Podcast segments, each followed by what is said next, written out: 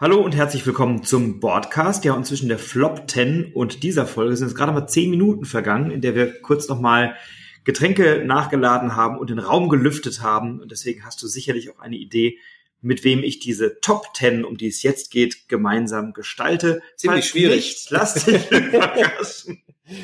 Und du erfährst gleich, wer heute mein Gast ist, wenn du dran bleibst.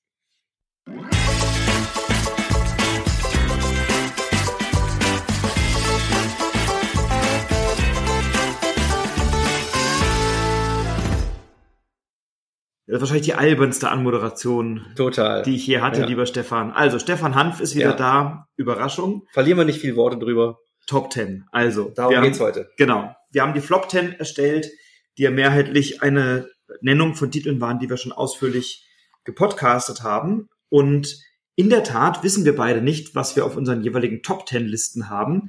Wir haben aber doch beide eine starke Vermutung, dass wir wahrscheinlich einige Überschneidungen haben werden, oder? Ich bin mir da absolut sicher, dass das so sein wird. Völlig. Und ähm, die Frage ist halt, auf welchen Plätzen es am Ende landet. Da mag es ein paar Verschiebungen geben, aber wenn ich jetzt mal hier so drauf gucke auf die Liste, definitiv. Ah, vielleicht kann ich dich an der einen oder anderen Stelle überraschen. Bei einer Stelle werden wir keine Überschneidung haben. Der Titel, der Titel ist schon raus. Da aus, haben wir ja schon drüber gesprochen. Aus deiner ja. Liste, genau. Mhm. Ja. Komm, dann fangen wir an. Was hast du mhm. auf Platz 10 gewählt? Auf Platz 10, ja, das war, da haben wir gerade noch drüber gesprochen, da habe ich mich so ein bisschen schwer getan, weil der Titel eigentlich schon, ich glaube, 2021 erschienen ist, aber jetzt äh, in Essen auf Deutsch tatsächlich lokalisiert wurde. Es geht um einen Titel vom Schwerkraftverlag, der mich nachhaltig äh, immer wieder beeindruckt, beziehungsweise den, den ziehe ich aus dem Regal raus und denke immer wieder, ich habe da so Bock drauf auf dieses Spiel, das sieht so toll aus. Es geht um Bitoku. Mhm. Ähm, ein Dice Placer, über den wir, haben wir über den gesprochen? Ich glaube nicht. Doch, wir haben über Bituku gesprochen. Haben wir schon mal. Wir hatten okay. ja am äh, Silvester, 31.12.22. Und da war es mit drin. Eine Podcast-Folge ah, okay. und da mhm. hatten wir über Bituku auch gesprochen, ja. Genau. Also ein Dice Placer, ähm, der im alten Japan, ist es Japan oder China? Äh, weiß ich gerade gar nicht. Ich glaube, ich glaube China ist es. Im alten China spielt Asien. und ja, boah, na, hui. Glatteis. Nein, ähm, und ähm, der wahnsinnig bunt daherkommt, unheimlich unübersichtlich erstmal äh, auf den ersten Blick, ähm, der sich aber als wirklich ganz, ganz elegantes äh, Dice-Placing-Spiel entpuppt, ähm, mit eigentlich sehr eingängigen Regeln, mit einer Anleitung, die ich persönlich, ich glaube, du auch ziemlich furchtbar fand, weil es halt mit ganz, ganz vielen Spezialbegriffen spielt. Ähm, und die, jeder Worker hat so einen eigenen Namen, so einen ähm, japanischen oder chinesischen, um das Thema nochmal aufzugreifen. Und das verwirrt doch beim Durchlesen ziemlich. Aber wenn man das mal im Griff hat, dann letzten Endes ist das, ich finde das einfach, ich liebe es. Es ist toll. Ich, ich finde genau, ja. Bitoku auch super. Ich bin in der Tat nicht ganz sicher, ob es der aktuelle Jahrgang ist, die Übersetzung, weil es, glaube ich, im Jahr davor in Essen erschienen ist, äh, oder? Ich meine, es wäre jetzt äh, wäre jetzt 2022, weil ähm, okay. das war ja ein, ein, Jahr im Prinzip nach dem ähm, Ach, englischen Release ja, und die englische, das, Essen 2022 ja. Schwerkraftverlag. Ich sehe es noch ja. eigentlich noch vor mir. Nee, wenn ich mich recht. Ich habe ich hab ja die ich habe ja die englische genau. Variante hier, genau so spanische Variante, glaube ich sogar. Also jedenfalls äh, ist es jetzt erschienen dann auf Deutsch meines Erachtens genau. Ähm, ich habe es nicht in meiner Liste, aber ich finde Bitoku auch ein großartiges Spiel. Wir haben ja auch schon drüber gesprochen in der in der Top 10 Spielerlebnisse zum Jahresende. Dem habe ich auch wenig hinzuzufügen. Ähm, wenn du es jetzt schon erwähnst, habe ich schon wieder Lust drauf. Ja, das geht mir jedes Mal so bei dem. Dann machen wir das doch bald mal wieder. Ja, auf jeden Fall. Jetzt Sofort. ist ja, jetzt erscheinen ja gerade auch nicht so viele neue Titel. Da das muss ich richtig entspannt, ne? Nicht so viel zu ja. rezensieren. Genau, das ist, jetzt kommt die Urlaubszeit. Sehr schön. Ähm, krass, guck mal, so schnell geht's mit dem Platz 10. Dann komme ich zu meinem, über den haben wir auch schon, ich glaube gar nicht miteinander gesprochen, aber, oder vielleicht doch. Ich habe ähm, auf Platz 10 ein Spiel, was man nur einmal spielen kann, jeweils.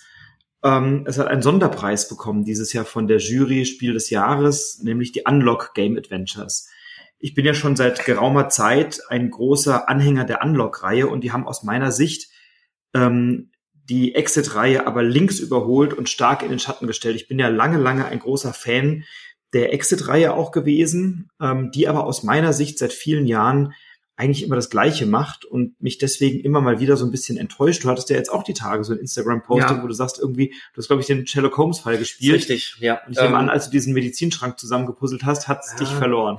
Ähm, es gab es gab zwei Aufgaben, die, ähm, wir wollen jetzt überhaupt nicht spoilern, ja. aber es gab zwei Aufgaben, die technisch bei uns einfach nicht funktioniert haben. Ja. Ja, und ähm, Exit fand ich toll. Ich habe die wirklich, ich habe die glaube ich alle sogar gespielt, wenn ich wenn ich da nicht irgendwas vergessen habe. Ich habe mich jedes Mal wieder auf die neuen Schachteln gefreut, aber es stellte sich jetzt in den letzten ja, letzten Jahr ungefähr so eine leichte Ernüchterung ein, weil, wie du gerade sagtest, es wieder, also es wiederholt sich nicht in dem Sinne, aber es fühlt sich gleich an äh, irgendwie. Und ich will das auch überhaupt nicht, ähm, wir wollen jetzt auch gar nicht lange über Exit nee, sprechen, genau. ja, aber ähm, ich habe einfach das Gefühl, so langsam so ein bisschen die Ideen ausgehen und Inka und Markus Brandt hatten wahnsinnig viele Ideen und haben das ganz, ganz toll gemacht. Ähm, aber für mich ist das Thema eigentlich abgeschlossen. Und Unlock, um mal jetzt darauf wieder mhm. zurückzukommen, Unlock ist grandios und Unlock bindet diese App vorzüglich mit ein und ich habe die Game Adventures auch gespielt und ähm, die waren toll. Du hast halt bei, bei Unlock äh, den großen Vorteil durch die digitale Ergänzung über die App hast, kannst du halt mit der Zeit gehen und technische Neuerungen, die passieren, Augmented Reality und alle diese Dinge, die da jetzt mit aufgegriffen werden, die kannst du halt immer weiter einpflegen. Das heißt, die App entwickelt sich mit der Weiterentwicklung der Technik und der Möglichkeiten, das eben günstig zur Verfügung zu stellen. Und die Game Adventures haben jetzt was ganz Großartiges gemacht, nämlich drei Spielewelten ja abgebildet, die uns allen gut vertraut sind, Zug um Zug, Pandemic und Mysterium. Und in diesen Spielewelten äh, lösen wir drei wirklich geniale Fälle. Und deswegen bin ich, äh, ich habe es jetzt nur auf Platz 10 gesetzt, nicht wegen der wegen der Spielerlebnisse, weil die waren alle drei außergewöhnlich, wirklich außergewöhnlich ähm, aber eben weil man sie jeweils nur einmal spielen kann und sie dann erledigt sind. Es wird nichts zerstört, man kann die also hinterher wieder weiter weggeben oder weiterverkaufen oder andere Leute damit glücklich machen. Ähm, aber die Unlock Game Adventures von Mathieu Casner, Thomas Coe und Jeremy Koch äh, bei den Space Cowboys und im Deutschen bei Asmodee ähm, ist wirklich ein, ein ganz herausragendes, eine ganz herausragende Box aus dieser Unlock-Reihe und deswegen mein Platz 10, weil sie sich mal wieder selbst übertroffen haben in der Rätselqualität und auch in der technischen Umsetzung und in den in das mich entführen in eine Spielwelt. Stimme ich dir vollkommen zu. Platz 9 bei mir. Ähm, ich wollte auf jeden Fall einen Titel mit reinnehmen für zwei Spieler. Und da sind ja mehrere eigentlich erschienen, die mhm. wirklich Kandidaten sind. Es gab ja zum Beispiel mhm. auch einen auf der Empfehlungsliste zum Kennerspiel des Jahres. Mindfuck. Richtig, über den spreche ich aber jetzt nicht tatsächlich, sondern der zwei Spielertitel, ah, der mit reingekommen ist, ähm, Feuerland lief eigentlich so ein wenig unter dem Radar. Ähm, zumindest ist er von den dreien, an die ich jetzt gerade denke, ähm, der eigentlich am wenigsten populär in meinen Augen. Und zwar, richtig, Feuerland-Spiele hat ähm, in diesem Jahr Caper Europe rausgebracht. Und das hat mich von vornherein komplett äh, umgehauen tatsächlich. Obwohl das Spielprinzip ja eigentlich ein älteres ist. Es ist ja eine Neuauflage von einem von Caper. Äh, müsste ich jetzt recherchieren, wann das rausgekommen ist. Glaube ich 15 also, oder 18 bei Jumbo. Ja. Aber die haben ja, das nochmal ja. komplett überarbeitet, sowohl ähm, spielmechanisch, soweit ich weiß, aber auch äh, optisch und äh, bezüglich des Materials. Und das ist ein rundum überragendes Paket für zwei Spieler äh, im Kennerspielbereich. Ähm, ich, ja, und auch mit viel Abwechslung, dadurch, dass du diese, diese vier Kartenstapel hast und an vier verschiedenen Orten spielen kannst. Es fühlt sich nie gleich an. Wir haben auch drüber gesprochen, fällt mir gerade ein. Nee, ich habe mit dem Manu Fritsch, also wir haben kurz drüber gesprochen, ja. mit dem Manu habe ich ja. ausführlicher in der Zwei-Personen-Folge oder Zwei-Personen-Spiele-Folge besprochen. Äh, das Material ist herausragend, die Spieldynamik ist super, es ist schnell gelernt, es ist ganz flott gespielt, es hat Mehrheiten, die du gewinnen willst, an so drei verschiedenen äh, Sehenswürdigkeiten oder, oder äh, Orten, äh, an denen du Raubzüge machen möchtest. Das ist total elegant, das ist toll produziert, also ein super gutes Zwei-Personen-Spiel völlig zu Recht in deiner Top 10. Bei mir ist es in den ehrenwerten Erwähnungen mhm. gelandet. Ja. Auf meinem Platz 9 ist ein Spiel, bei dem ich eben schon gezuckt habe, als du gesagt, also ich habe, als du gesagt hast, ein Spiel, was im letzten Jahr erschienen ist im Schwerkraftverlag. Da habe ich schon gedacht, oh, das könnte es sein. Und als du sagt, äh, sagtest, dann steht es im Regal. Ich habe immer wieder Lust, es hervorzuziehen. habe ich gedacht, nee, das kann es nicht sein, weil nachdem du das gespielt hast, ist es eben entsorgbar. Und ich habe noch auf Platz 9 Klong Legacy ja. draufgenommen äh, vom Schwerkraft Verlag. Äh, Direwolf im Original und jetzt eben bei Schwerkraft auf Deutsch erschienen von Andy Clotis und Paul Dennen.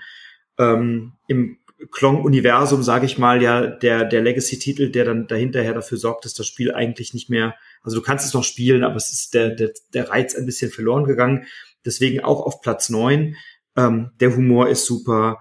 Du hast die ganze Zeit in dem Spiel veränderst du was, entdeckst neue Dinge, der Spielplan verändert sich, du klebst Dinge auf den Spielplan, zerreißt irgendwelche Karten, erfüllst Aufträge. Ähm, und ich habe es ja mit der Julia, mit meiner Frau gespielt und mit dem Johannes, der ja einige Monate bei uns gewohnt hat, der dann ins Ausland gegangen ist. Und ich glaube, die letzte, das letzte Szenario ist noch offen, oder die Mhm. letzten beiden oder so. Ähm, und äh, er ist jetzt wieder gelandet letzte Woche und wir werden also in 14 Tagen werden wir unsere letzten beiden. Szenarien von Klong Legacy fertig spielen und dann kann dieser große Karton auch endlich ausziehen. Also wenn du das jetzt hier hörst und Klong Legacy haben möchtest von mir, ich schenk's dir gerne oder du spendest einen kleinen Taler an irgendeine wohltätige Organisation und übernimmst den Versand. Man kann es danach noch spielen. Allerdings ist natürlich dieses Legacy-Element nicht mehr vorhanden. Wir hatten in unserer ersten gemeinsamen Folge, glaube ich, darüber gesprochen. Da hast du es ich mir vorgestellt. Richtig. Ja. Ähm, es ist tatsächlich nicht auf meiner Liste drauf, aber Mhm. genau aus den Gründen, die du gerade genannt hast. Einfach weil es jetzt, ich nenne es mal ein vergängliches Spiel ist. Das spielst du eine begrenzte Anzahl, auch wenn das theoretisch immer wieder spielbar ist. Aber da haben wir auch damals schon drüber gesprochen. Das macht wahrscheinlich nahezu niemand. Ähm, es hat seinen Platz in meinem Herzen behalten und wird es auch. Und ich fand es überragend, aber äh, aus dem Grunde wäre es eine, eine von meinen ehrenwerten Nennungen, äh, aber eben keins, was dauerhaft im Regal bleibt Ja. und deswegen auch nicht in meinen Top Ten. Ich hatte es ja auf der Top 10 des Jahres 2022, des Kalenderjahres, hatte ich es ja noch auf Platz zwei. Da war ich aber mitten in der Kampagne gerade drin und deswegen Ja. halt so mitten äh, gehuckt. Und jetzt ist es noch auf Platz neun gelandet, weil es einfach im, im letzten oder im abgelaufenen Spielejahr uns wirklich geprägt und, und begeistert hat. Ähm, und deswegen habe ich es jetzt nur mit reingenommen. Aber eben dann auch nur auf Platz neun, aber das eben mit großer Hingabe und Leidenschaft, weil es wirklich ein tolles Spiel ist. Platz 8 ähm, ist jetzt ein Großgruppenspiel, so würde ich es Oh, mal nennen. ja. Ja, genau. Ich glaube, du ahnst auch schon, welches das ist. Es ist kein Part, ja, es ist vielleicht ein Partyspiel. Ich finde mal, ist es sehr schwer abzugrenzen. Fährt man mit einem Schiff? Ja, man fährt mit einem Schiff. Ähm, insofern würde ich es als Partyspiel für Spielerfahrene vielleicht bezeichnen. Ähm, es geht natürlich um Feed the Kraken. Und da hatten wir, ähm, ich glaube, in unserem Rückblick drüber gesprochen und ähm, über die schönsten Spielerlebnisse. Das war's. Ja. Und da war es bei mir sogar auf Platz eins. Das Genau. war, ich habe es dann mich auf der BerlinCon damals kennengelernt und es hatte ein überragendes Spielerlebnis geboten mit teils völlig fremden Menschen äh, und ähm, ich habe danach natürlich noch öfter gespielt, auch mit Kollegen etc. und es kam immer super gut an und es ist ja, es hat seine es hat seine Haken und Ösen, muss man wirklich sagen. Es ist nicht immer überall rund und ähm, ich kenne auch Gruppen, die zum Beispiel diese diese, diesen Marker rausnehmen, wo man jemanden äh, die, die Zunge rausschneiden kann, der nicht mehr sprechen kann, weil die das doof finden. Ähm, nichtsdestotrotz, also es kam immer gut an und es war immer spannend. Ähm, wir hatten, glaube ich, nur einmal so einen richtigen Durchmarsch tatsächlich erlebt und ähm, ja, diese, diese Diskussionen, die da am Tisch entstehen, das ist, das ist ein Erlebnis. Ich kann es nicht anders sagen.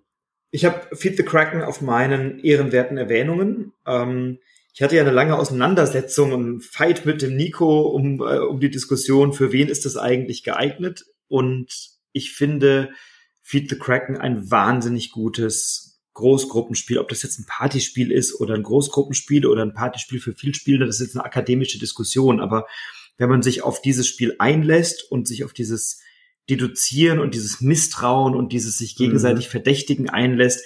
Wie- wie- Wieso haben wir das eigentlich noch nie zusammen gespielt? Das Ey, müssen wir echt mal machen. haben wir nicht, ne? Nee, also wir, Tatsächlich, ja. Wir Also wir, ja- bräuchten halt eine größere Gruppe. genau, wir spielen ja. halt immer in kleineren Gruppen zusammen, Ja. aber das machen wir mal. Das, aber ich, ich liebe das Das bin Spiel. ich sofort dabei, immer. Ja, ich liebe das Spiel und äh, finde es großartig, dass es auf deiner Liste gelandet ist.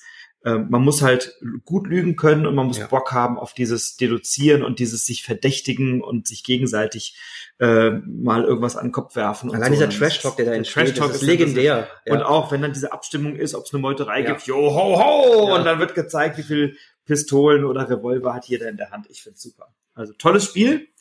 Äh, super, dass auf Platz 8 ist bei dir. Nee, 9. äh, acht. 8, genau. Acht. Wir sind bei der acht, Wir ja. sind bei der 8. Ähm, auf meinem Platz 8 geht's beschaulicher zu und wir sind nicht auf dem großen Weltmeer unterwegs, sondern bestenfalls auf einem Fluss, der gerne lang sein darf, aber es ist auch ganz günstig, wenn es mehrere Flüsse gibt.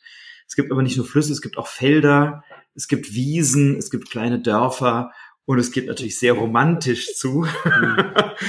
wir sind bei Dorf. Ja, das war zu erwarten. Das war zu erwarten, Dass das das auf meine Top-Liste kommt. Ja. Ähm, also erstens, ich, ich hoffe, wirklich hoffe sehr, dass es sich durchsetzt bei der Wahl zum Spiel des Jahres. Das für mich die logische Wahl neben Next Station London und Fun Facts für mich der zwingende Titel in diesem Jahr äh, von Michael Palm und Lukas Zach bei Pegasus erschienen. Ähm, mit Dorfromantik verbinde ich nur positive Gefühle. Ähm, für manche ist es vielleicht ein bisschen zu beschaulich und zu langweilig oder zu ereignislos, aber ich finde gerade das eben sehr schön. Das kann ich alleine spielen. Ich habe ja lange dafür votiert und gesagt, es ist eigentlich ein Solospiel.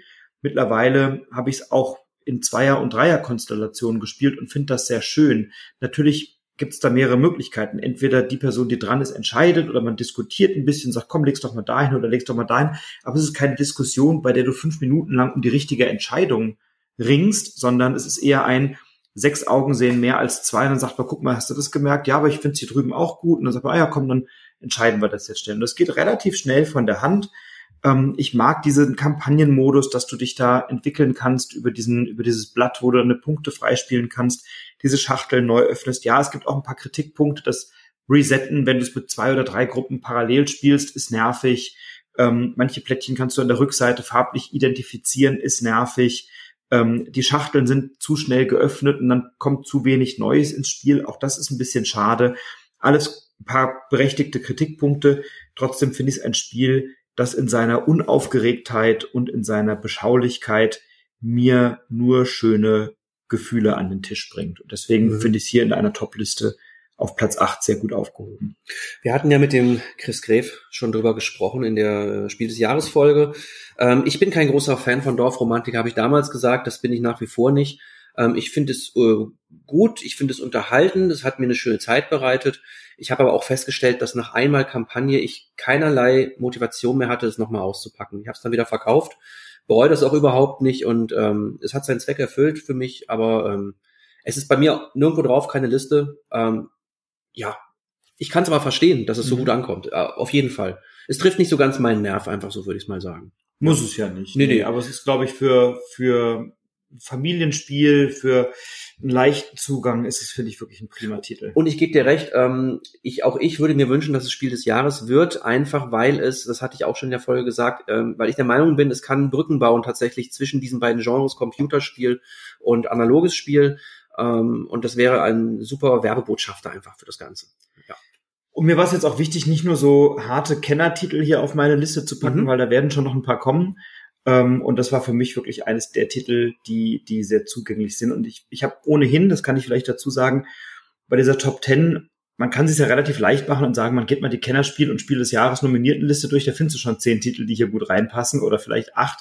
Ich habe versucht, mich da sehr zu begrenzen. Das ist mir auch überwiegend gelungen. Nicht ganz ausschließlich natürlich, aber überwiegend schon.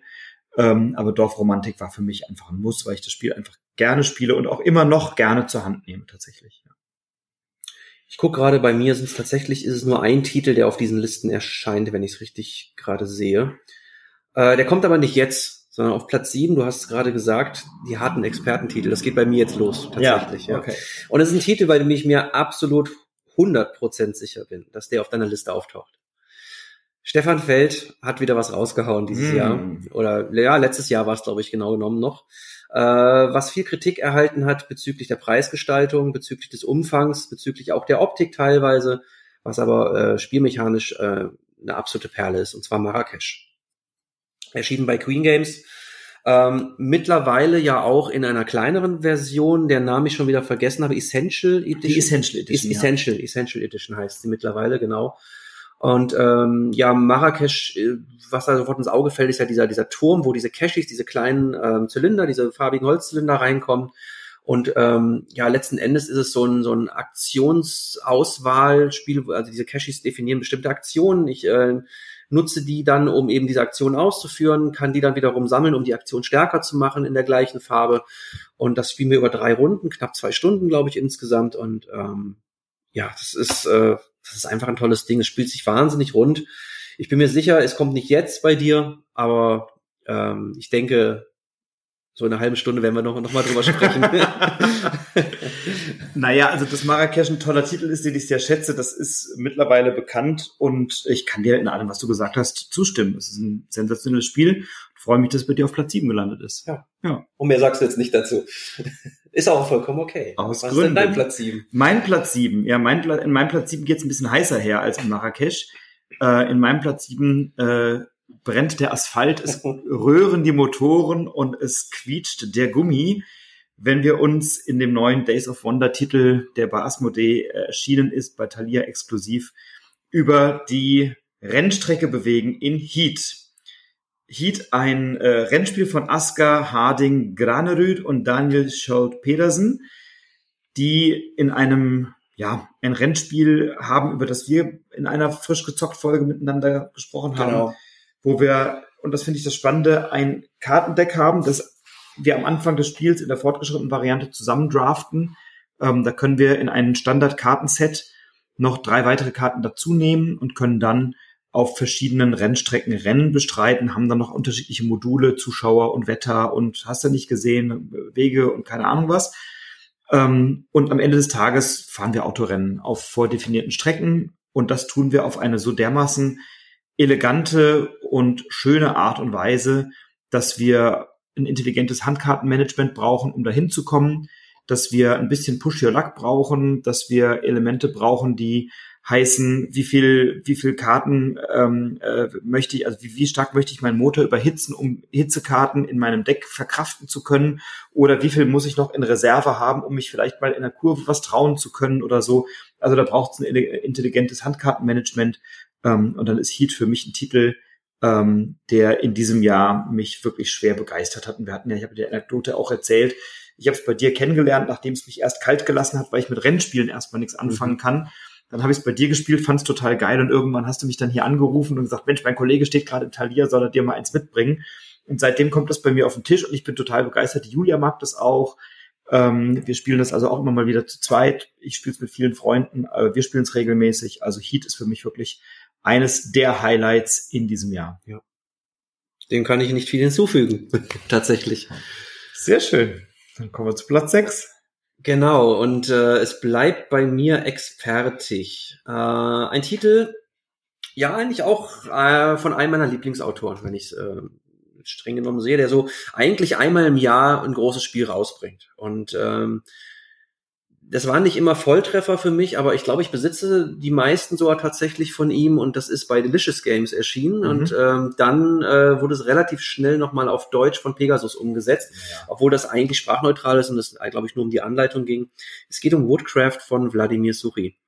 Ähm, der Expertentitel, der mich eigentlich von vornherein gleich angesprochen hat vor der Messe, den ich mir auch ähm, sofort geholt habe, obwohl die wirklich einen riesen, riesen Türme von Exemplaren da stehen hatten. Aber ich ja, wollte gelernt aus der Vergangenheit. Ja, ja, ich wollte aber kein Risiko eingehen. Ich habe es mir gleich reservieren lassen vom, von meinem Freund Stefan und ähm, ja, bin nicht enttäuscht worden. Es ist, äh, es zermartert einem manchmal so ein bisschen das Hirn, obwohl es so niedlich daherkommt, äh, mit den Elfen, die Holzarbeiten durchführen und so kleine Vogelhäuschen bauen oder ein Xylophon oder eine Geige oder was weiß ich alles. Letzten Endes ähm, geht es da aber um, um Würfel, die verschiedene Holzarten symbolisieren, die wir dann dementsprechend bearbeiten können. Wir können Würfel auseinandersägen. Das heißt, wir können zum Beispiel eine 4 zu einer 3 und einer 1 machen. Äh, wir können sie auch wieder zusammenkleben und dadurch die Zahlen addieren und müssen so diese Würfel auf die Weise manipulieren, ähm, um diese Aufträge zu erfüllen und diese Arbeiten zu erledigen. Und äh, Dazu kommt noch dieses, dieses in meinen Augen überragende Aktionsrad mhm. in, der, in der Mitte, das dafür sorgt, dass Aktionen, die lange nicht gewählt werden, mehr Belohnung ausschütten. Mhm. Und dieses Gesamtpaket äh, finde ich wahnsinnig stimmig einfach. Mhm. Hat mich total begeistert. Kann ich äh, total teilen, die Perspektive. Du, wir hatten es, glaube ich, beide ähm, in der Jahresrückblickfolge auch mit drin. Und ja. ich habe es jetzt nur noch in den ehrenwerten Erwähnungen. Ich habe es in den letzten Monaten weniger gespielt, aber ich teile alles, was du sagst. Es ist ein herausragendes Spiel. Ich habe auch alles, alle Titel von von Suchi und äh, Phil Woodcraft wirklich sehr gelungen, weil es ein sehr thematisches Hero Game ist. Es ist wunderschön gestaltet. Es hat eine erstaunliche Tiefe und Komplexität, ohne überfrachtend zu sein ja. dabei. Ähm, und wenn man die, Prinzipien einmal verstanden hat, das sind ja 15 Runden, dann spielt man das auch relativ schnell. Also mhm. es ist kein Titel, an dem du da jetzt äh, Stunde um Stunde um Stunde verbringst.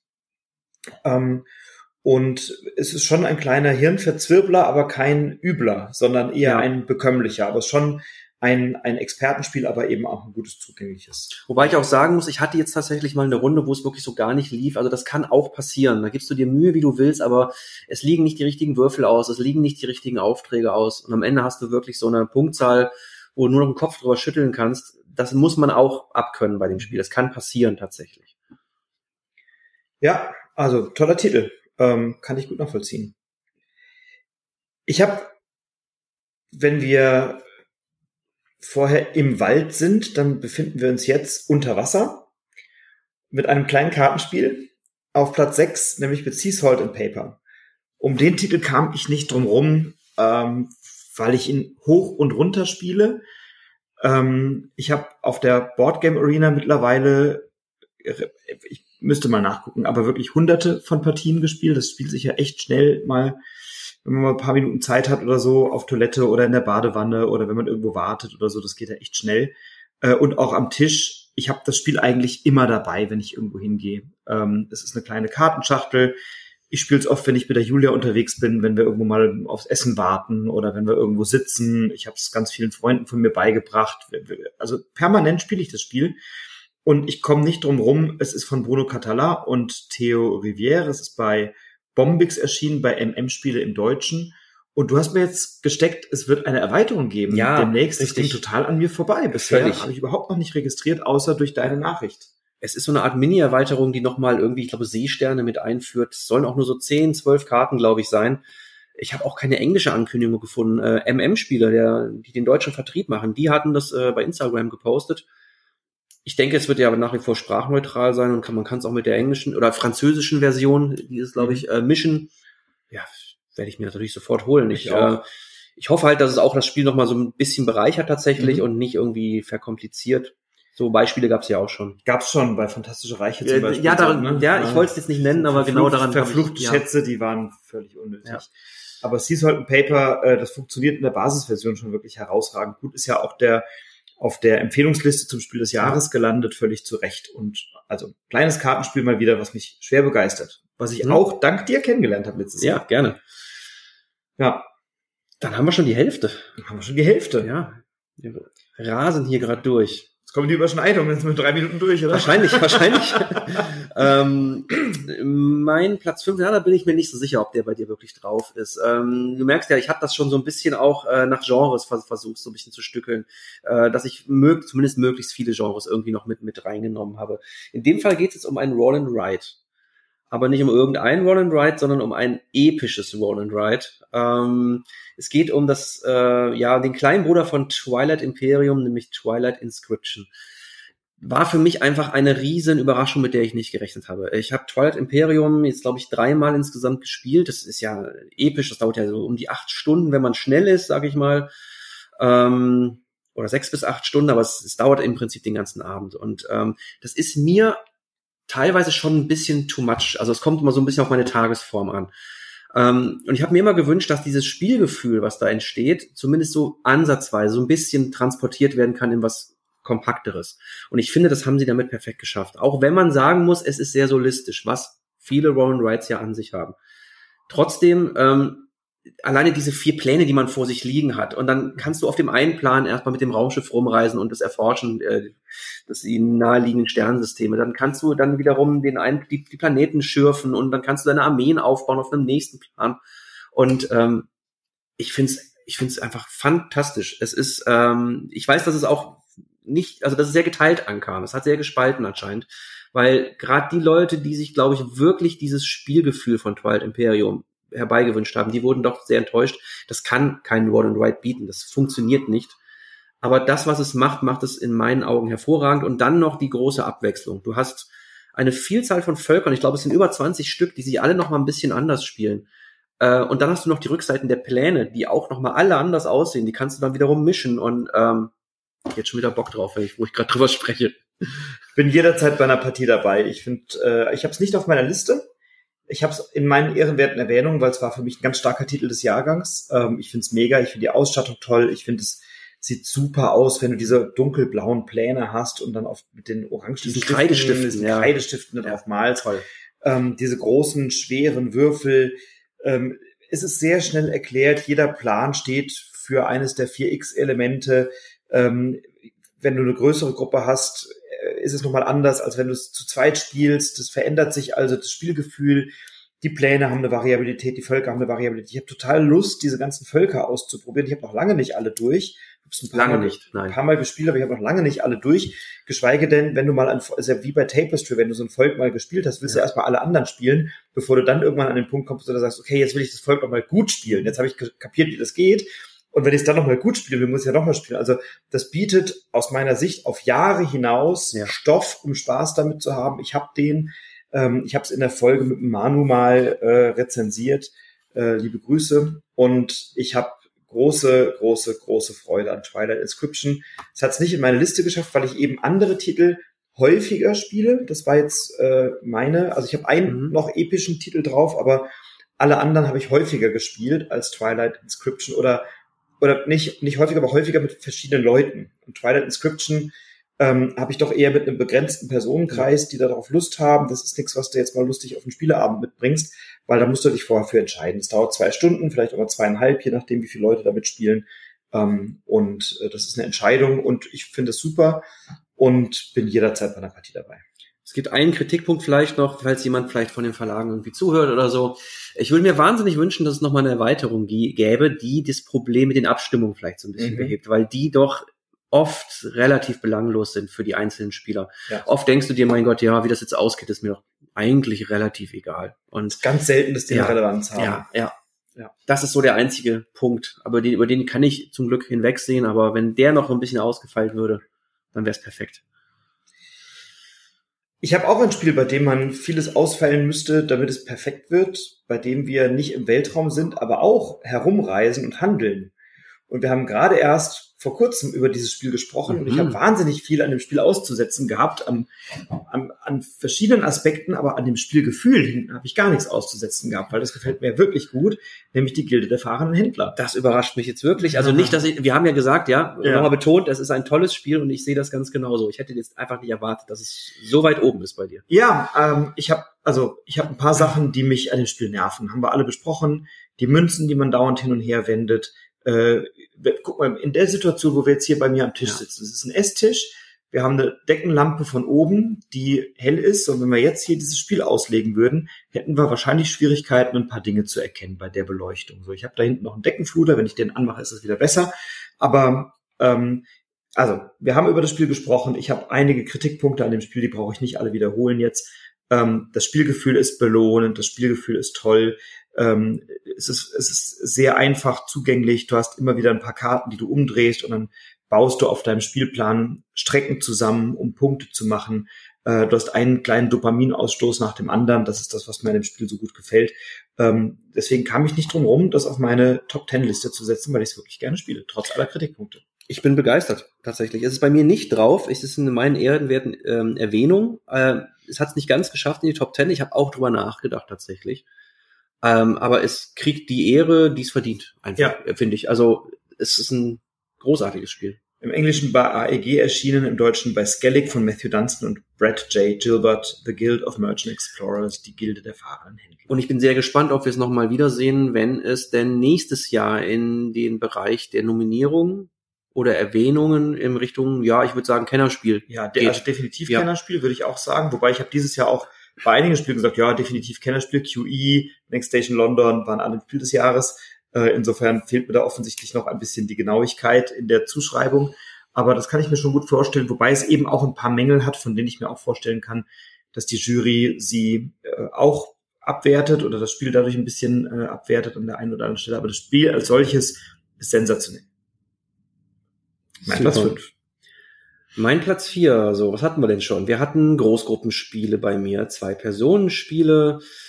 Wir hatten einen Roll and Ride dann fehlt doch bei mir noch das kleine Kartenspiel. Mm. Und über das hm. haben wir gerade schon gesprochen. Deswegen habe ich natürlich auch relativ wenig gerade dazu gesagt. Mein heimliches Spiel des Jahres, was ich mir eigentlich am aller, aller, allermeisten gewünscht hätte, ist Sea Salt and Paper. Ja. Äh, ich liebe es. Punkt. Punkt. Also auf Platz vier. Ja, ja, das ist einfach ein tolles Spiel. Brauchen wir gar nicht viel zu sagen. Auch zu, dem, zu meinem nächsten Platz vier müssen wir nicht allzu viel sagen. Wir haben schon sehr oft drüber gesprochen im Podcast, jetzt schon mehrfach. Äh, mein Platz 4 ist Iki, äh, nominiert zum Kennerspiel des Jahres. Äh, ist bei dir, das kann man dazu sagen, in der Flop-Liste ja. aufgetaucht, bei mir in der Top-Liste. Wer unsere Argumente dafür und dagegen hören möchte, den verweise ich auf die entsprechende Broadcast-Folge frisch gezockt. Da haben wir uns schon hinreichend die Argumente um die Ohren gehauen und äh, ich find's ein tolles Spiel, interaktiv, schöner Rondellmechanismus. Ach, ich habe so viel Lust auf Iki immer noch und bedauere das so sehr, dass du es nicht magst, aber so muss es halt auch mal kommen. Und ich bin nach wie vor sehr gespannt, ob es denn jemanden gibt, der das einfach äh, beides eigentlich na nicht nachvollziehen kann, sondern es eher so in der Mitte sieht vielleicht, weil das habe ich bisher noch gar nicht gehört. Nee, es polarisiert, glaube ich. Total, oder? Ich freue mich auf die Erweiterung, wenn die jetzt kommt im Herbst. Spieleschmiede. Genau. Ja. Bin sehr gespannt, was die macht. Ähm, vielleicht kann ich dich hier mit der Erweiterung noch mal da reinquatschen. Sagen, ist alles anders. Wir, Wir haben ja in der Flopliste schon darüber gesprochen, dass ich Spiele, die ich nicht mag, elegant umschiffe. Das stimmt. Wir haben auch in der Flopliste gesagt, dass das sind Spiele sind, die jetzt der Vergangenheit angehören. Insofern habe ich eine starke Vermutung. So, dann kommen wir schon zu den Treppchen. Richtig. Wollen wir ein paar ehrenwerte Erwähnungen ja. mal machen, bevor wir auf dem Treppchen. Guck mal, wir sind erst bei einer halben Stunde und sind schon beim Treppchen. Herrlich. Naja, aber wir haben auch über die meisten Spiele Ja. halt in den Podcast-Folgen schon gesprochen. Muss ja ne? nicht immer anderthalb oder zwei Stunden Nein, dauern. muss es nicht. Muss es nicht. Äh, soll ich mal anfangen? Gerne, bitte. Ähm, ich hatte ja schon erwähnt, ähm, zwei Spielerspiele, dass es eins davon geschafft hat. Caper Europe genau genommen.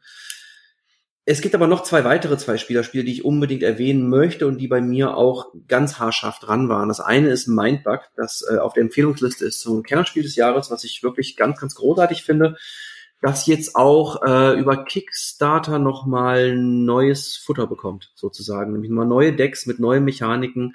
Ich bin eingestiegen, ich habe alles unterstützt, weil ich finde es toll. Meine, meine Tochter mag total gerne und ähm, es verliert zwar vielleicht so ein klein bisschen diesen Charakter des kleinen handlichen Kartenspiels für die Hosentasche, weil am Ende hast du jetzt letzten Endes so drei Packungen, ja, äh, und nochmal Token dabei und weiß ich nicht. Aber das kann man ja trotzdem so klein packen für die Reise. Das andere ist, Wenn man ganz kurz einen Satz zu Mindbug Ja, gerne. sagen, weil Mindbug ist auch meinen ehrenwerten Erwähnung Ah, gelandet, okay. ganz kurz. Ich habe es äh, in dieser Retail-Variante, also einfach nur das Mhm. Kartenspiel, ohne Token, ohne Schnickschnack. Und ich hatte das jetzt mit, äh, ich war mit meinem Geschäftspartner auf einer Dienstreise und wir hatten einen Abend äh, gemeinsam Zeit und dann habe ich da, ich habe immer zwei Taschen Spiele im Kofferraum, wenn ich unterwegs bin, weil man weiß ja nie. Ja. Und dann habe ich Völlig Mind- verrückt. Völlig Wer verrückt. macht denn sowas? Wer macht denn sowas? und dann habe ich Mindbug auch dabei gehabt und was anderes hätte ich gar nicht mitnehmen müssen. Wir haben an dem Abend zwar eine Runde Wanderlust noch gespielt, aber ich glaube acht oder neun Partien Mindbug, weil er, weil er dann sagte, ja, okay, jetzt, ich, ich kenne die Karten noch gar nicht alle, ich kann noch gar nicht so richtig entscheiden, was ich mache, jetzt lass mal hier noch ein bisschen weiterspielen. Und dann haben wir tatsächlich, ähm, habe ich äh, am Ende, glaube ich, 6 zu 2 oder 6 zu 3 oder so in Summe gewonnen gegen ihn. Aber äh, er ist selber ein erfahrener Spieler und wenn man die Karten irgendwann besser kennt, wird man natürlich besser in dem Spiel. Aber das Tolle ist, du hast anders als bei Magic, musst du dir nicht hunderte und tausende von Karten zusammenkaufen und draften und dir dein Deck zusammenstellen und was weiß ich nicht was. Stundenlang, nein, alle haben das gleiche Kartenspiel. Es werden zehn Karten verteilt und dann geht's los. Man zieht fünf Handkarten, dann zieht man nach. Äh, es gibt ganz wenige Regeln, hat es sehr schnell erklärt und dann kann's losgehen. Dann gibt's ein paar Eigenschaften und mit denen hat man das Spiel relativ schnell verstanden und dann ist es wirklich nur noch Taktik, was spiele ich wann. Und das mag ich an dem Spiel konfrontativ, Visier runter, wann geht's los, welche deiner Figuren klaue ich mir, welche nicht. Finde Mindbug sensationell. Also ich freue mich auch, Ja. dass es als, als kleines Kartenspiel auf der äh, Empfehlungsliste gelandet ist zum, Mhm. zum Kennerspiel und hier bei den ehrenwerten Erwähnungen steht's auch und ich freue mich auch auf die Ja. neuen Decks. Mhm. Äh, ja, das andere, was vom Charakter eigentlich sehr, sehr ähnlich ist äh, und sehr vergleichbar, das ist Redlands. Mhm. Ähm, Oh ja. Und ich würde fast sagen, dass ich es sogar noch einen kleinen Tacken besser finde, fast. Es ist Mhm. ein klein bisschen expertiger, so würde ich es mal nennen. In Redlands, äh, das ist ähm, auch ein sehr konfrontatives Spiel, äh, in apokalyptischen Endzeitalter, so Mad Max kommt so ein bisschen so als Stimmung rüber. Wir haben so drei Camps, die, ähm, die wir schützen können mit verschiedenen Karten, mit verschiedenen Personen. Also jeder Spieler hat drei Camps und wir müssen versuchen, diese Camps zu zerstören, ganz einfach. Und ähm, es gibt, ist halt der Unterschied, also es gibt halt einen zentralen Kartenstapel, von dem wir unsere Karten ziehen und wir haben dann immer so eine Ressource Wasser, die wir zum Bezahlen dieser Karten benutzen können. Und so versuchen wir uns dann quasi zu den Camps vorzuarbeiten. Es gibt dann so Events, die wir noch triggern können, äh, die aber eine gewisse Zeit brauchen, bis sie überhaupt passieren. Ähm, und das Besondere in meinen Augen ist diese Riesenauswahl von diesen Camps, die wir ja vor uns haben. Da haben wir einen ganz dicken Stapel und jedes Camp hat eine besondere Eigenschaft, Mhm. die wir halt auch triggern können in diesem Spiel.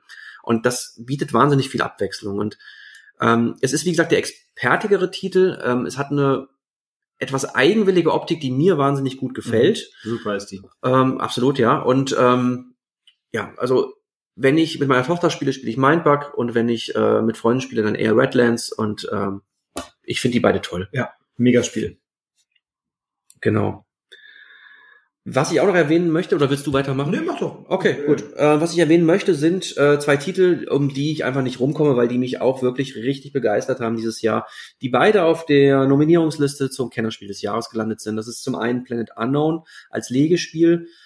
Äh, Habe ich als auch schon rauf und runter gespielt. Ähm, hat auch seine kleinen Schwächen, ähm, so in, in der Anleitung zum Beispiel, äh, ja, im Material, das haben wir ja mittlerweile gelöst, dass die Teile mal rausfallen, das kann man lösen. Ähm, Finde ich toll. Planet Unknown, äh, hochverdient in meinen Augen nominiert. Mhm. Und das andere ist natürlich Challengers, mhm. äh, was ich in verschiedensten Runden schon gespielt habe und was immer eine riesen Gaudi einfach mhm. war. Äh, was ich auch eher als Erlebnis als äh, statt als Spiel bezeichnen mhm. würde. Und ähm, ich habe immer skeptische Blicke eigentlich bekommen bei Challengers, was daran jetzt so toll ist. Wir decken diese Karten auf und gucken, was passiert.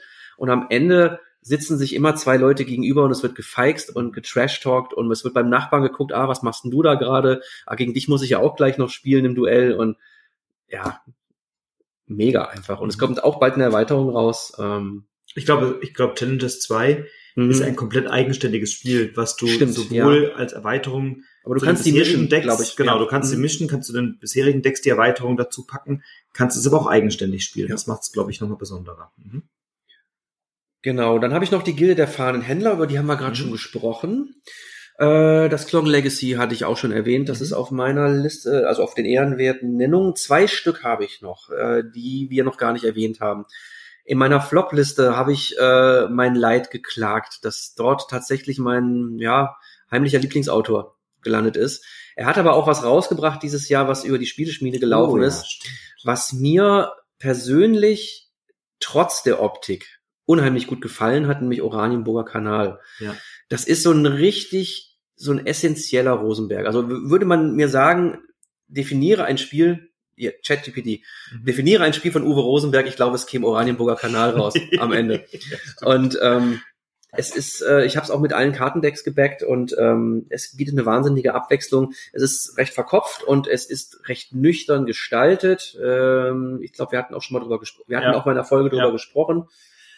Ähm, aber ich mag es total gerne. Und ich habe es tatsächlich auch schon mal solo ausprobiert, obwohl das nicht so mein Ding ist. Auch das hat mir richtig gut gefallen. Mhm. Ja. Oranienburger Kanal. Und das letzte ist ein ganz neues von Skellig Games. Ich habe es jetzt zweimal gespielt und ich bin äh, wirklich, wirklich ganz schwer angetan. Zwergendorf. Nein, es ist nicht. es, ist ein es ist ein Area Control Spiel und ich oh. mag keine Area Control Spiele oh. eigentlich, aber die Wölfe von ja. Skellig Games hat mir richtig gut gefallen cool. bisher. Ich wollte es zumindest mal erwähnt haben, äh, weil ähm, ich habe es zu dritt und zu viert gespielt in meiner Spielegruppe. Ähm, es ist konfrontativ in einer gewissen Weise, aber nicht so, dass es einem total wehtut oder einen ra raushauen kann. Weil die Konfrontation, die entsteht, äh, ist sehr teuer, so würde ich es mal nennen. Äh, für alle, die es nicht kennen, es gibt da so einen Mechanismus äh, mit Landschaftsplättchen, die ich umdrehen muss und ähm, um auf einer gewissen Landschaft eine Aktion durchzuführen, muss ich eine gewisse Anzahl der Plättchen mit der Landschaft nach oben liegen haben. Und das, und danach drehe ich sie um auf eine andere Landschaft. Und das muss ich halt planen und um diese konfrontativen Aktionen durchzuführen, sprich, ich kann Wölfe eines anderen Rudels zu mir quasi rekrutieren, so würde ich es mal nennen, brauche ich drei von diesen Plättchen und das ist schon relativ schwierig. Und dadurch hält sich diese Konfrontation eigentlich in Grenzen, so dass es am Ende eher ein Wettrennen wird, um ähm, ja, um Areale, die ich besetze, bis eine Wertung ausgelöst wird. Und was mir daran wahnsinnig gut gefällt, ist die kurze, knackige Spieldauer. Wir haben das in einer Stunde, nicht mal, ich glaube, dreiviertel Stunde bis Stunde haben wir das zu viert gespielt. Und das mhm. fühlt sich wie ein großes, episches Area Control Spiel an. Und plötzlich ist es vorbei und du denkst dir, cool, und das können wir auch gleich nochmal mhm. machen. Ja, und fand ich richtig toll. Es liegt noch bei mir. Ich habe es äh, hier liegen von Skellig und äh, möchte es unbedingt bald mal spielen. Wir wollten es ja neulich äh, mal spielen, aber du sagtest dann zu zweit kommt so ein Bot ins Spiel. Dann mhm. haben wir wieder Abstand genommen. Aber ich würde mich sehr freuen, wenn wir bald mal eine Runde zu dritt, vielleicht mit dem Sebastian oder zu viert, äh, zusammenbekommen. Ähm, das, das reizt mich sehr. Also, Kriegen wir bestimmt mal hin, ja. Ist jetzt noch nicht auf meiner Liste. Ja, ich habe auch noch ein paar Ehrenwerte erwähnt. Du bist durch, glaube ich. Ich bin durch, ja. Ne? Genau. Ähm, ja, über Mindbug hatten wir gesprochen, über Caper Europe hatten wir gesprochen, Feed the Kraken und Twilight Inscription sowie Woodcraft. Die habe ich alle auf meiner ehrenwerten äh, Erwähnungenliste. Was ich dort auch habe, ist Planet Unknown, äh, hast du gerade auch erwähnt, ist auch in meinen ehrenwerten Erwähnungen. Kuzuka gefällt mir sehr mhm. gut von Pegasus. Ähm, Akropolis habe ich noch drauf. Das spiele ich wirklich gerne als Plättchenlegespiel. Ist auch bei der Boardgame Arena toll umgesetzt. Ähm, spiele ich auch am Tisch gerne. Carnegie finde ich einen herausragenden Titel des letzten Jahrgangs, ist in meinen ehrenwerten Erwähnungen gelandet. Ähm, ich habe ihn nicht so oft gespielt wie die anderen, deswegen habe ich ihn nicht in meiner Top-Liste. Ähm, aber ich spiele es wirklich sehr, sehr gerne. Darwin's Journey habe ich in meinen ehrenwerten Erwähnungen. Ich könnte mir vorstellen, das kommt vielleicht noch bei dir. Mal gucken.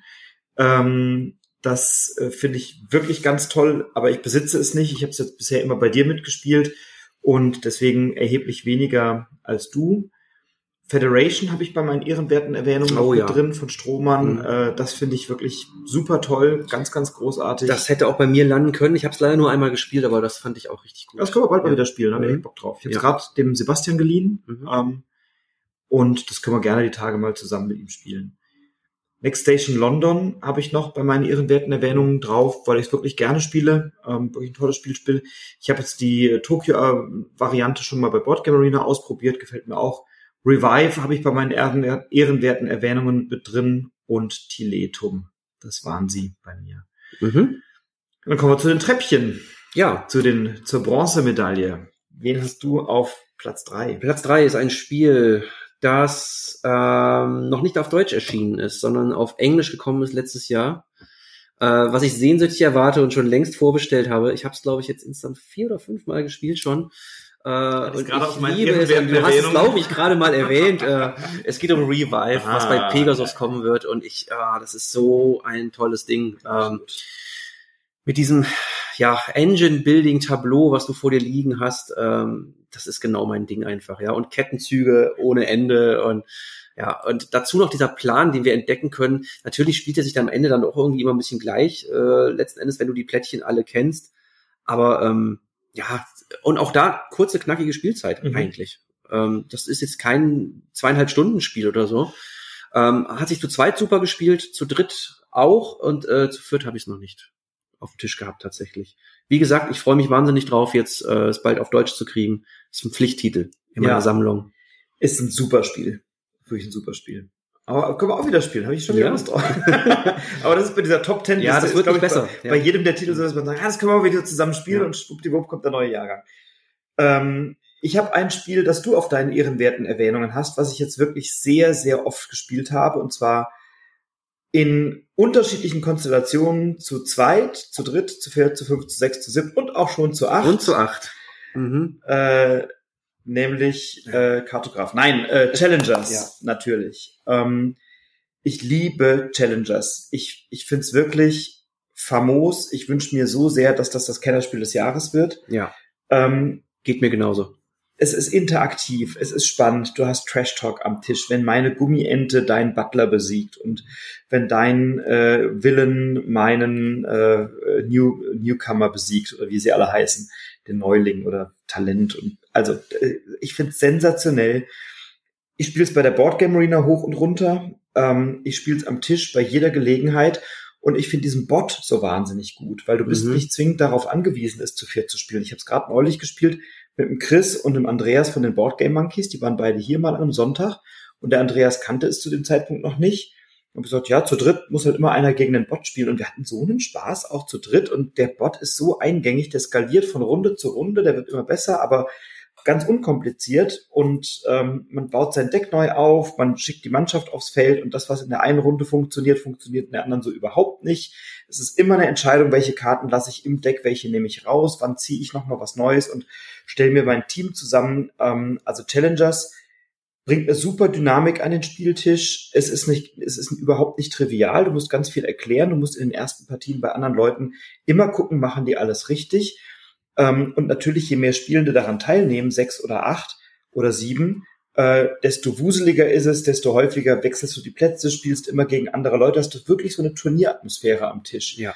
Und und das ist so ein bisschen, ich habe neulich so das Bild gehabt wie beim Tischtennis, beim Rundlauf. Mhm. Wenn du früher Rundlauf gespielt hast mit zehn Leuten in der Schule, immer ist irgendeiner rausgeflogen, man hat sich immer bemüht, irgendwie noch einen Punkt zu machen.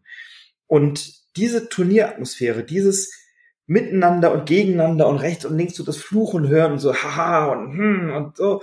Und dann schleppt jeder immer seine Karte mit seinem Turnierplan mit und es schleppt jeder seine kleinen Pokale mit, mit den Fans, die er gewonnen hat um dann zu gucken, wie viele Punkte hat man. Man weiß bis zum Ende nicht, wer hat eigentlich wie viele Punkte und gegen wen trete ich denn jetzt vielleicht im Finale an. Oder ich habe ganz viel gewonnen, aber andere haben noch mehr gewonnen, haben vielleicht auch ein paar Zusatzfans und haben mich dann so kurz vorm Finale noch rausgekegelt. Ich finde es total spannend, ich finde es klasse und mir gefällt es wirklich in jeder Konstellation. Ich habe es äh, zu viert neulich gespielt mit Nico und zwei Freunden bei ihm in äh, zu Hause und, und also ich, ich eigentlich vergeht momentan fast keine Woche, wo ich nicht Challengers ein, zwei Mal auf dem Tisch habe. Ähm, und in der Boardgame Arena geht auch immer mal in einer Viertelstunde, 20 Minuten so eine Runde. Ich feiere das total und habe da total Bock drauf, immer wieder aufs Neue. Ich kann das vollkommen ja. nachvollziehen. Das hat mich jetzt nicht ganz so geflasht, sag ich mal, wie dich, aber ich hatte auch richtig, richtig tolle Runden. Und ähm, ja, also es ist die, die, die Optik ist jetzt nicht so die, die ich mir gewünscht hätte für dieses Spiel. Das ist, da, da muss ich so ein bisschen meckern. Ähm, was mich interessieren würde, was du, weil du gerade erwähnt hast, Trash Talk, und dann erwähnst du gleichzeitig Boardgame Arena.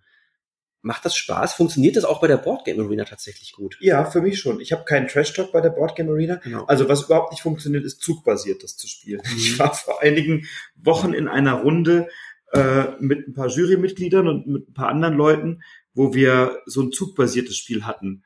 Und dann drückst du auf dein Knöpfchen, dann deckst du deinen Neuling auf und dann schlägt der den anderen Neuling und dann bist du zwei Tage später Boah, wieder. Also das macht gar keinen Sinn. Also nee. das, wirklich, das funktioniert überhaupt nicht. Also zugbasiert kannst du gerade knicken, aber in Echtzeit ist es, ist es schnell gespielt. Du, denkst, okay. du drückst aufs Knöpfchen, dann decken so die nächsten Karten auf, bis halt sozusagen der Sieg feststeht. Die Verwaltung findet automatisch statt. Ja, es gibt keinen Trash-Talk, aber es ist trotzdem spannend. Okay. Also ich finde es wirklich, ja. finde es wirklich gut gelöst. Ich würde immer, ein, aber ist bei jedem Spiel so eine Live-Partie am Tisch vorziehen, ähm, aber für mich funktioniert es auch so. Ja. Ansonsten Challengers, ich bin sehr gespannt, das hatte ich auch schon in unserer Folge zum Kennerspiel des Jahres gesagt. Ähm, ich glaube, ich könnte mir vorstellen, dass Challengers eine Art äh, neues Genre Absolut. Ähm, also, also stilprägend auch dafür jetzt ist tatsächlich, dass wir dann halt wirklich in drei, vier Jahren plötzlich mehrere von diesen Autobettlern ähm, zur Auswahl haben und da bin ich sehr gespannt drauf. Ja, oder also Autobettlern oder andere Spieler, die so eine Turnieratmosphäre Richtig, erzeugen ja. am Tisch. Das gibt's ja auch nicht so oft. Also mhm. Heat hat's ganz gut geschafft, finde ich, so eine Wettkampfatmosphäre, äh, also vielleicht nicht eine Turnieratmosphäre, aber eine Wettkampfatmosphäre. Und wenn du dann ein Grand Prix fährst mit mehreren Runden, dann ist das natürlich interessant. Ähm, aber ich könnte mir gut vorstellen, dass dieses Turnierspiel und dieses Autobattler zwei Dinge sind, die passen. Und das wäre für mich deswegen auch eine, eine schöne Wahl zum Kennerspiel, weil es eben ein neues Genre begründet hat und mit diesem Genre dann eben auch erfolgreich ist. Also es innoviert nicht um der Innovation willen, sondern um damit wirklich was Großartiges zu machen. Also mein Platz drei, mhm. Challengers. Die Silbermedaille, die ich vergebe, geht an einen, ja, ich würde sogar fast sagen, den dicksten Brocken in meiner Liste, wenn ich mir das so angucke. Ja, regeltechnisch echtes Expertenspiel. Ich musste satte zwei Jahre darauf warten, bis es endlich kam. Ja. Ich, hatte nämlich, ja, ich hatte es bei äh, Kickstarter unterstützt. Das heißt, die haben sich wirklich Zeit gelassen. Äh, sie haben ihre Sache im Großen und Ganzen aber ziemlich gut gemacht. Ähm, ja, ich will es nicht so über das Material meckern. Es gibt da so ein paar Sachen, die sicher besser hätten gelöst werden können.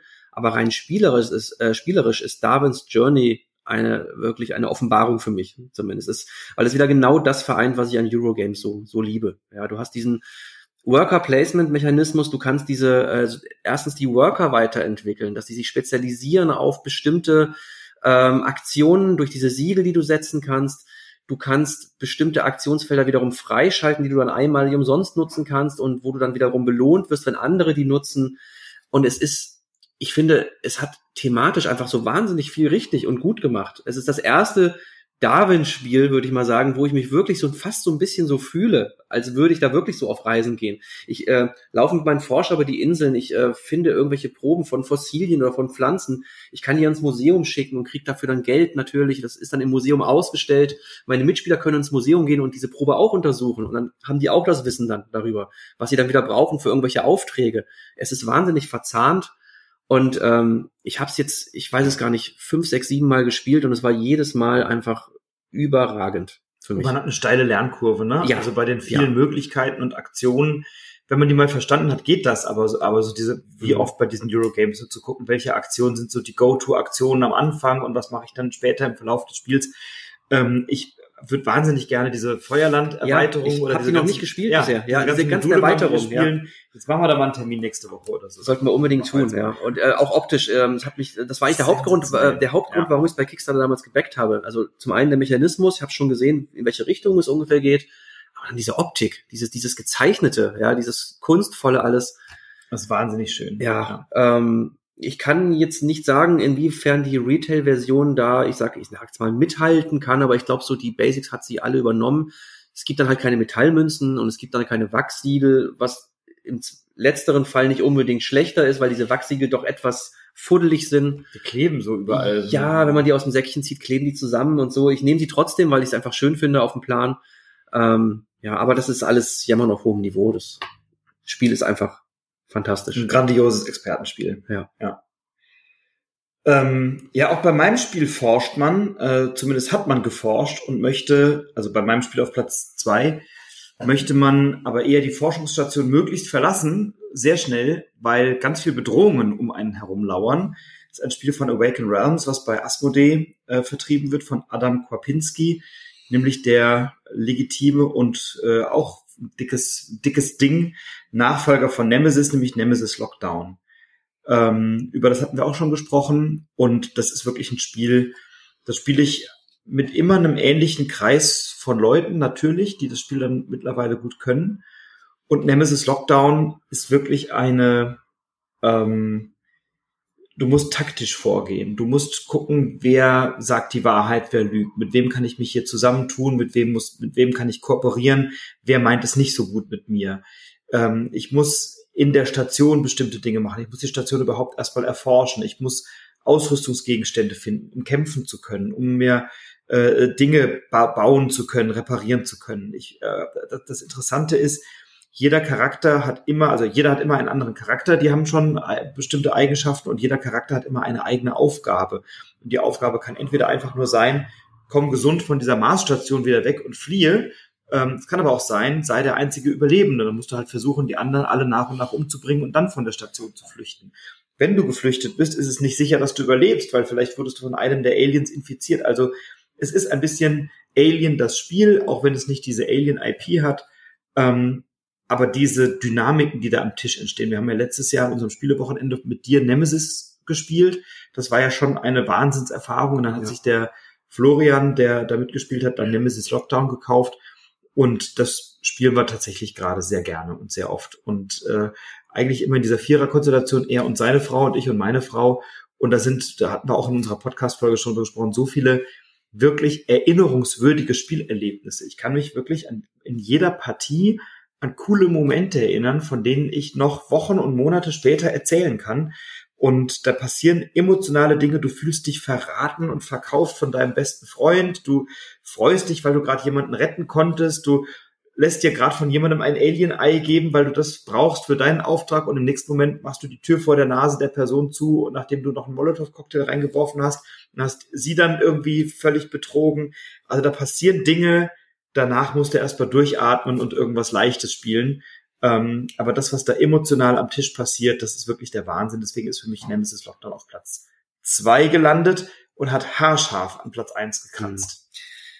Du siehst mich so ein bisschen verzweifelt, weil es immer noch ein schwarzer Fleck auf meiner Liste ist. Tatsächlich, Nemesis Lockdown. Ich liebe ja Nemesis und habe das auch schon oft gespielt und bin auch wirklich froh, das euch damals äh, beigebracht und Sehr gezeigt zu haben.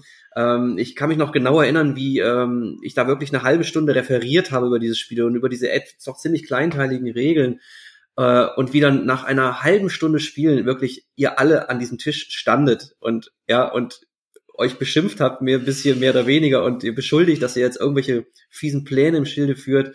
Äh, allein das ist mir schon wieder hängen geblieben vom Ur-Nemesis. Nemesis Lockdown soll ja noch mal so ein paar ähm, Stellschrauben verbessert haben, ähm, so ein paar Schwächen in dem Grundspiel und ich bin immer noch sehr gespannt drauf, es endlich mal spielen zu können. Das, das Spielgefühl ist total vergleichbar, Mhm. ist jetzt nicht fundamental anders. Ne? Äh, insofern können wir das gerne bald nachholen.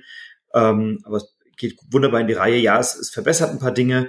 Ähm, es verkompliziert ein paar Dinge oder es macht sie komplexer an der einen oder anderen Stelle. Ähm, aber es ist, ja, es ist sensationell. Wir spielen es zusammen. Guck mal, wir haben schon wieder für ja. das nächste Halbjahr ja. jetzt Titel, die wir spielen dürfen. so, jetzt kommt Platz eins. Ich habe übrigens eben noch auf äh, meinen ehrenwerten Erwähnungen einen Titel vergessen, aber den kann ich nachher noch nachreichen. Ja, sag ruhig. Ähm, ich habe ihn gerade auch wieder vergessen, gerade okay. äh, den ich unbedingt noch erwähnen wollte, aber jetzt ist er gerade weg. Wurscht. Mein Platz eins, ja, äh, hast du aufgepasst? Dann wüsstest du, was jetzt noch fehlt. Ich bin sehr sicher, was auf Platz eins Ja, kommt. okay. Ähm, Irgendwas mit Autorennen. Ja. Dazu muss ich aber am Anfang jetzt tatsächlich erstmal äh, ein bisschen schimpfen äh, mit dem Verlag Days of Wonder. Warum vertreibt ihr Heat nur über Thalia? Warum schmälert ihr eure Chancen auf einen anerkennenswerten Preis, äh, respektive Kennerspiel des Jahres zum Beispiel, etc.? Sie werden ihre Gründe haben. Ich konnte es nicht verstehen, weil Heat ist für mich einfach wirklich eigentlich so das überragende Spiel des Jahres in vielerlei Hinsicht. Es ist, ich würde nicht sagen, dass das beste Spiel ist, was ich gespielt habe, aber es hat für mich für mich persönlich so den größten Hype ausgelöst, mhm. so würde ich es mal sagen. Ich hatte es ja schon gesagt, ähm, ich hatte es mal auf der Messe äh, gespielt äh, und war da so, ja, fand's ganz gut. Und ich hatte ja mit Rennspielen bisher nie viel am Hut und habe nie eins gefunden, was mir gefallen hat. Dann habe ich so nach und nach halt mitbekommen, wie das dann noch abgefeiert wird und habe es dann tatsächlich durch einen glücklichen Zufall die deutsche Version ähm, bekommen. Und ja, es, es hat mich dann doch tatsächlich total geflasht, nachdem ich es auch wirklich mal so äh, in Gänze spielen konnte und mit den ganzen Modulen, die da drin stecken, mit diesen ganzen Zusatzkarten, die dahin, äh, die dazukommen. Und habe gemerkt, dass es einfach unheimlich elegant ist. Und dann habe ich es in verschiedenen Gruppen aufgetischt und alle waren völlig begeistert davon, äh, was da für eine Atmosphäre auch bei diesem Spiel aufkommt. Und ähm, ja, Stichwort Hype. Ich war ja dann so verrückt und habe tatsächlich dann noch neue Strecken drucken lassen auf so auf so Tücher, äh, originale in Anführungszeichen Formel 1 Rennstrecken, aber zumindest welche, die es wirklich gibt, die man dann ausrollen kann auf dem Tisch und dann auf dem Tisch diese Strecken spielen kann. Ich habe jetzt auch ähm, schon mal so ein Grand Prix in einer ähm, Vierer-Konstellation gespielt, wo wir dann drei Rennen nacheinander spielen äh, und dann auch auf die Punktewertung gucken müssen und taktieren müssen. Okay, mir reicht vielleicht auch Platz zwei jetzt in dem Rennen, um trotzdem vorne zu bleiben es ist ein Erlebnis und äh, Heat war für mich einfach eine riesen, eine riesen Überraschung. Hätte mir vorher einer gesagt, dass ein Rennspiel auf Platz eins bei mir mal liegen könnte. Hätte ich nicht geglaubt, tatsächlich. Und völlig zu Recht. Also ich habe es ja jetzt in Anführungszeichen nur auf Platz sieben. Ähm, aber es hätte auch durchaus weiter oben landen können, weil ich es wirklich auch gern und oft spiele. Und ich freue mich total, dass es bei dir auf Platz eins ist. Ich kann es total gut nachvollziehen äh, weil es einfach eine riesen Gaudi ist. So. Ja. Tolles Ding. So, jetzt ist die Frage, hast du aufgepasst? Ähm, natürlich überhaupt nicht. Ich würde einfach mal gucken, was bei mir auf Platz 7 war. das ist wirklich lustig, oder?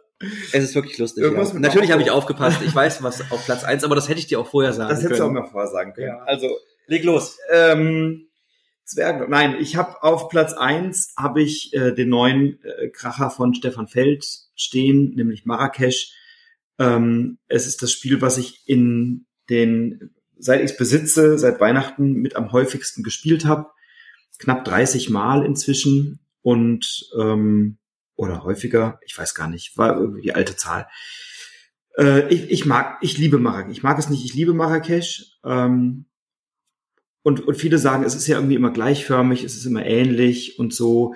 Das sehe ich überhaupt nicht so. Erstmal, also ich habe diese Deluxe-Variante und ich habe das auch schon alles ausreichend kritisiert, diese Materialschlacht und Kickstarter-Politik von Queen Games. Ich habe neulich auch ein Interview geführt mit dem Stefan Feld, wo wir auch darüber gesprochen haben, wo ich finde, da hat er sich sehr offen und sehr transparent gezeigt, so gut wie das eben als Autor möglich ist, der ja mit einem Verlag zusammenarbeitet und vielleicht dann auch von dem Verlag oder zu dem Verlag loyal ist und, und von dem Verlag dann natürlich auch irgendwie, will ich sagen, abhängig ist, aber die steht natürlich in einer engen Partnerschaft zusammen. Deswegen äh, trägt er natürlich solche Entscheidungen mit und gleichzeitig habe ich sehr wohl herausgehört, dass er das nachvollziehen kann, dass es da auch Störgefühle gibt und hat mir auch nochmal neue Perspektiven aufgezeigt, äh, was diese ganze Preispolitik angeht.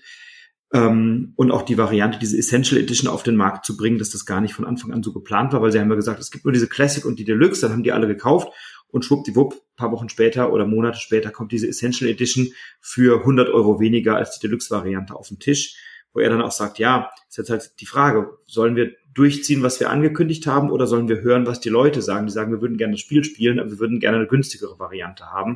Man sagt, dann versuchen wir doch diese Nachfrage zu decken und das kann ich ein Stück weit auch nachvollziehen aus unternehmerischer Sicht. Rein vom Spiel her gefällt mir an Marrakesch, dass ich bei allem, was ich mache, immer das Gefühl habe, ich belohne mich gerade. Ich nehme mir so Cashis aus dieser Auslage und jede, natürlich gibt es Aktionen, die toller sind und, und besser sind und die ich lieber mache. Ähm, aber jede Aktion, die ich mache, fühlt sich belohnt an. Ich kann mir immer irgendwie was kaufen, ich kann immer irgendwie was damit machen, ich kann immer eine coole Aktion triggern, ich kann immer noch einen Bonus auslösen, ich kann immer noch irgendwie mir noch einen Zusatz Cashy verdienen oder noch ein Bonusplättchen oder noch ein paar Punkte sammeln oder so. Also alles, was ich mache, ist super. Ich habe ein Wettrennen auf dem Fluss und wenn ich da vorne bin, kriege ich eine Belohnung. Ich muss mich immer entscheiden, welche Schwerpunkte setze ich gerade. Ähm, ich muss relativ früh im Spiel Entscheidungen treffen, welche dieser Stadtteile oder dieser, dieser Aktionsfelder möchte ich, möchte ich groß machen, dieser Bezirke, so heißen sie, äh, möchte ich verstärken. Ich muss aber auch immer offen sein, mit dem klarzukommen, was mir gerade das Spiel bietet. Ähm, also ich finde Marrakesch von vorne bis hinten großartig und ist eigentlich jedes Mal so, wenn meine Frau und ich überlegen, was spielen wir heute Abend, sagt immer einer von uns beiden, Marrakesch. Und dann müssen wir uns manchmal schon hart diszipliniert zu sagen, nee, komm, heute noch was, was anderes.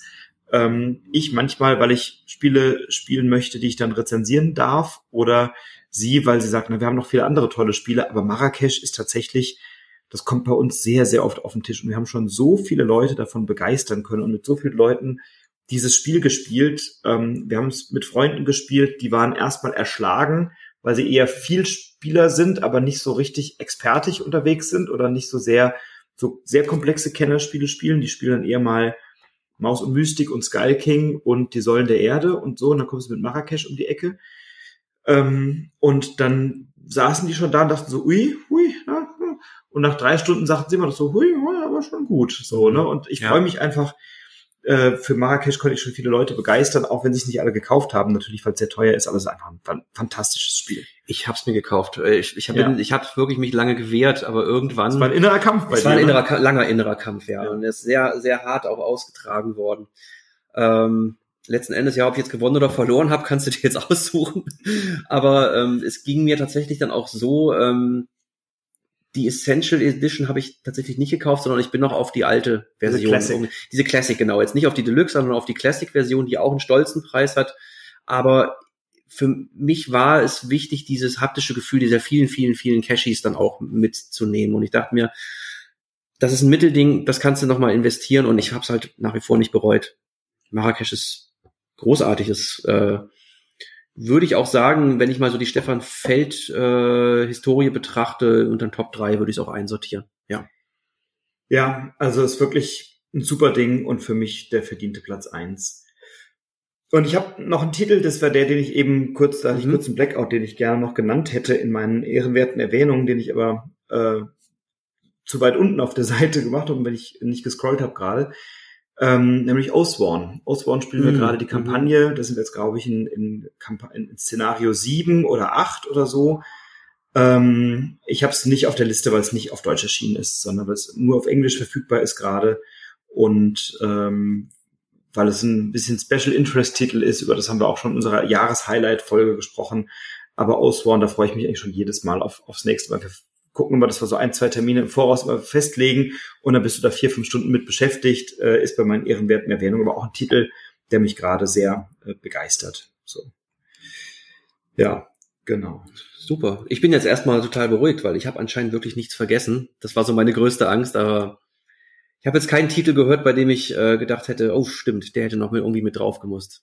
Ach, es gibt so viele, also wirklich, ich fand es war wirklich ein guter Jahrgang. Ähm, du hattest ja neulich mal die These ja. aufgestellt, er war nicht ganz so stark. Äh, nur bezogen auf die Kennerspiele okay. tatsächlich. Also mhm. nicht allgemein, im Gegenteil. Also ich finde auch, dass es wirklich richtig starke, gute, also viele gute, starke Titel gab. Aber in diesem Kennerspielbereich hatte ich das Gefühl, war es etwas mau dieses Jahr. Wir haben ja jetzt auch ein paar Titel, wo man, wo wir ehrlich sagen dürfen, die, also wir haben ja bei immer die Frage, welchen Zeitraum wählen wir eigentlich für die Definition, ne? Ähm, und man könnte ja sagen 1. April bis 31. Mai, weil das ist dieser Bewertungszeitraum für die Spiel des Jahrestitel. Die, die interessieren uns aber nicht, weil wir sind nicht die Spiel des Jahres Jury und wir haben jetzt auch Titel, die halt nicht im Spiel- oder Kennerspiel, sondern schon im Expertenbereich sind. Und deswegen hatten wir jetzt gesagt, so Sommerloch bis Sommerloch, also irgendwie ja. so zwischen BerlinCon und BerlinCon oder sowas. Ähm, sonst wären ja auch beispielsweise Heat oder die Gilde der fahrenden Händler auch noch nicht in der Liste mhm. aufgetaucht. Deswegen kann man von Vergessen da, glaube ich, nicht sprechen. Ähm, ich glaube, wir haben einen, ganz ordentlichen Jahrgang gehabt. Ähm, Im Spiel des Jahresbereich stimme ich dir zu. Da, da gab es einige Titel, aber da waren, finde ich, nicht ganz so viele. Ich fand im Expertenbereich waren wir sehr gut aufgestellt und im Kennerspielbereich okay. So, ich glaube, da gab es so ein paar Iki Federation, Marrakesch, Carnegie, die ja, man alle, Woodcraft. Das sind jetzt aber alles Expertentitel, finde ich tatsächlich. Ja, aber ja. Iki, ist, aber Iki ist auch ja. ein Expertentitel, aber ist trotzdem genau aus dem Grund ja auf aber der Kennerspielliste. Ich habe ja gesagt, also Iki gehört für mich halt auch nicht dahin, aber ja. Ähm, ja. Nein, ich meine nur von der Komplexität nehmen sich aus meiner Sicht Federation und Iki und, und Woodcraft oder Tiletum jetzt nicht wahnsinnig viel. Ähm, die sind mit Abstufungen vielleicht das eine ein bisschen schwerer, das andere ein bisschen leichter oder so. Aber ähm, ja, nichtsdestotrotz, ja. unsere Topliste unbeeindruckt von allen anderen Dingen. Wir legen unsere eigene Topliste fest, wann immer das Spiel erschienen ist, Sommer bis Sommer. Und ich glaube, wir haben zwei tolle Listen. Haben wir jetzt mal geguckt, wie viele Überschneidungen wir eigentlich hatten? Ich habe gar nicht. Ich hab nicht so genau aufgepasst, ehrlich gesagt, aber. Ähm, also Heat hatten wir beide drauf, Klong hattest du nicht mehr drauf, Dorfromantik ja. nicht. Die Game Adventures, Seas Holden Paper hatten wir beide. Ja. Äh, und Marrakesch hatten wir beide. Wir hatten nur drei Übereinstimmungen in der Liste. Ja, es sieht so aus, tatsächlich. Nemesis hattest du nicht, Challengers hattest du nicht, Iki natürlich nicht, die Gilde nicht, Dorfromantik, Klong und Unlock auch nicht. Ja, dann waren das doch weniger als ich dachte. Ich tatsächlich. Ja, haben wir doch, haben wir doch äh, 17 Titel offensichtlich gemeinsam. Habe ich das richtig gerechnet? Ja, ich glaube schon. schon. ne? Es ist beide, spät. Ich, wenn wir beide drei ja, Übereinstimmungen ja. haben, hat jeder von uns sieben eigene, sind 14 plus drei sind 17. Wahnsinn, Hammer, wie wir das gerechnet haben. Ähm, sensationell. Also, das war unsere Top-Liste des abgelaufenen Jahrgangs 2022. Hier draußen in der Innenstadt werden offensichtlich Motorradrennen gefahren. Heat bei dir auf Platz eins. ja. Also, ja. gleich kommen Händler vorbei und verkaufen Datteln. Immersion 10 von 10. das ist der Wahnsinn. Stefan, ich hatte viel Freude, insbesondere, äh, dass du dir heute Abend noch die Zeit genommen hast. Es ist schon spät am Abend. Ja. Vielen Dank dafür. Sehr gerne. Und ähm, wenn du jetzt zugehört hast, dann interessiert uns natürlich auch deine Meinung. Was ist dein Top-Titel dieses Jahr? Was glaubst du, haben wir vergessen? Was ist völlig zu Unrecht auf dieser Top-Liste gelandet? Wo müssen wir unsere Meinung hinterfragen, überprüfen, korrigieren oder haben uns deine Gunst verspielt, weil wir Unsinn geredet haben? Dann äh, schreib uns das bitte bei Broadcast-Brettspiel-Podcast bei Instagram oder Broadcast-Spiel bei Twitter. Dr. Doppeldotter ist der Stefan bei Twitter und bei Instagram. Alles auch in den Show Notes zu finden. Ähm, wir freuen uns natürlich über eine Rezension bei Apple Podcast, bei iTunes, bei Spotify, wo auch immer du uns hörst. Ich sage ganz lieben Dank fürs Zuhören. Bleib gesund, bleib inspiriert, inspiriere andere. Und danke auch, lieber Stefan. Sehr gerne und vielen Dank fürs Zuhören. Ich bin platt. Ich gehe jetzt schlafen.